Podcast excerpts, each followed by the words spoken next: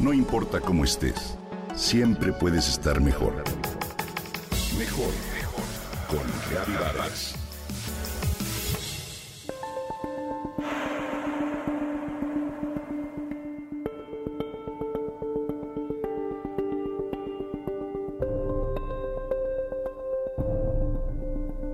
Tengo tres trabajos muy demandantes. Soy fotógrafa, diseño sitios web y doy clases de mercadotecnia en una pequeña universidad. Me comentan a Laura de unos 39 años, quien además tiene tres hijos pequeños y un marido que le gusta viajar. ¿Y cómo te da tiempo para todo? Le pregunto azorada. No me da tiempo, fue su respuesta. Vivo agotada y con gastritis permanente. Mientras platicábamos frente a un café, Ana Laura no dejaba de ver su celular y de chatearse con no sé quién. Al escucharla hablar recordé La trampa de lujo, una sección del libro de Animales a Dioses de Yuval Noah Harari que me pareció muy entretenido e informativo. En especial, este apartado me provocó voltear a ver mi propia vida en una etapa como la de muchos jóvenes que esperan que al trabajar sin descanso van a obtener mayor solidez financiera, mayor satisfacción, mayor tranquilidad y la posibilidad de dedicarse a lo que les gusta a los 35 años. Como se dan cuenta de que esto no es posible, redoblan esfuerzos y siguen trabajando como esclavos sin percatarse de que al igual que el Homo sapiens miles de años atrás, está cayendo en una trampa sin salida. En una trampa sin salida como cuando el trigo conquistó al hombre. Un día el Homo sapiens, después de vivir unos 50.000 años como cazador-recolector, decidió invertir más esfuerzos al cultivo del trigo. Pensando que esto le traería una serie de comodidades, mayor descanso, al establecerse en un solo lugar.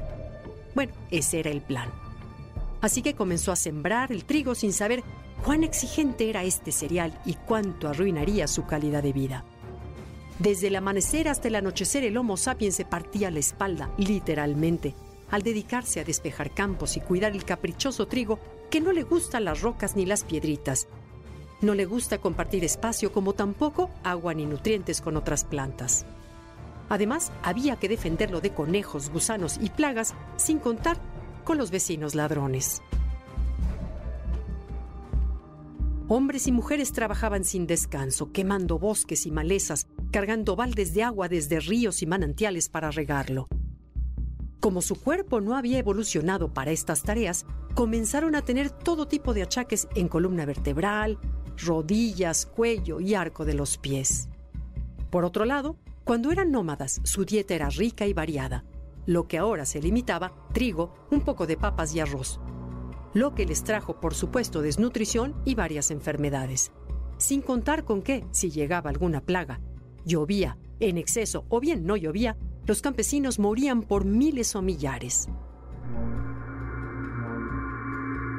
Cuando eran cazadores recolectores, las mujeres tenían pocos hijos debido a la carga y al lento desplazo de los niños o los espaciaban en intervalos de tres o cuatro años.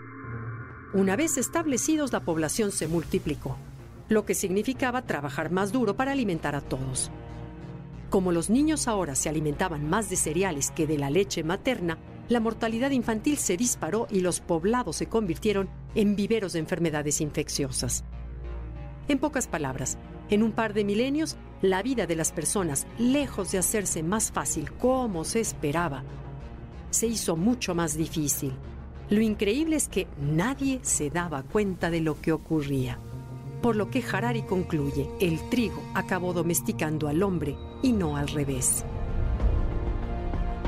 ¿Qué no sucede lo mismo hoy en el siglo XXI, con nuestra vida acelerada, nuestro insaciable deseo de poseerlo todo, nuestra falta de libertad al no poder separar horarios de trabajo y de descanso debido a la tecnología?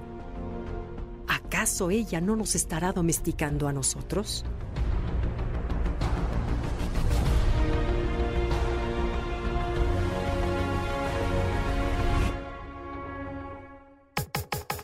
Comenta y comparte a través de Twitter.